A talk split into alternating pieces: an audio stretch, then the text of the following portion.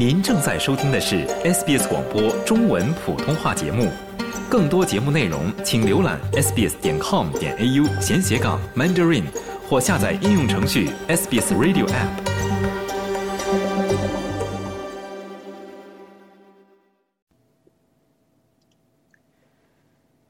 澳大利亚外交部长黄英贤将在北京会见中国外交部长王毅，这是四年来双方部长在中国的首次会晤。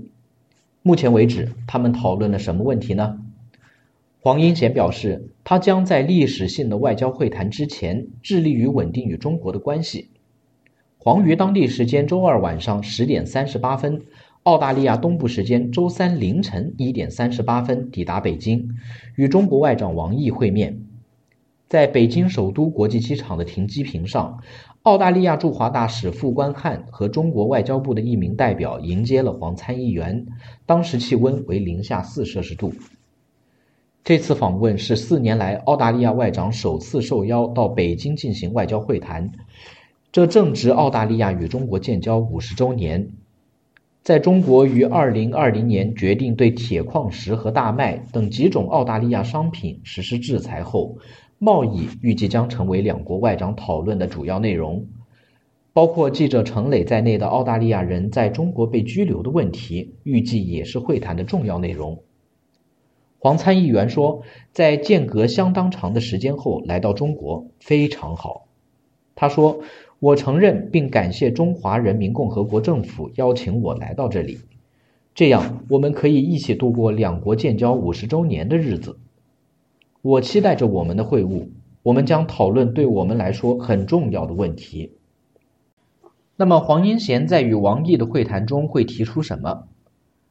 在抵达北京后的停机坪上，黄参议员说他不会预先判断会晤的结果，但明确他将提出与领事事件、人权和贸易相关的问题。我认为成功的标志是对话本身，他说。我们显然有很多问题需要解决，而对话是解决这些问题的先决条件。黄参议员说，他将继续一如既往地为被拘留的澳大利亚人辩护。在被问及人权问题时，他表示，澳大利亚总是在各个层面酌情提出人权问题。他说，澳大利亚认为消除贸易障碍符合两国的利益。在这次部长级会晤之前，澳大利亚总理安东尼·阿尔巴尼斯和中国国家主席习近平在今年早些时候的 G20 峰会期间进行了一对一的谈话。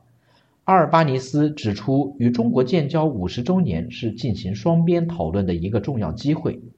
他说，纪念日为双方提供了一个机会，以反思这种关系以及它在未来如何能够更具建设性。建立外交关系的决定需要雄心和勇气，但这是一个正确的决定。这种关系给我们两国都带来了好处，包括通过我们强大的经济、人民对人民、学术和商业的联系。想在 SBS 当一回影评人吗？SBS On Demand 正在推送配有中文字幕的热门影视作品。您只需观看一部或以上影视作品，并把影评观后感发给我们，就有机会赢得一份 SBS 精美礼品。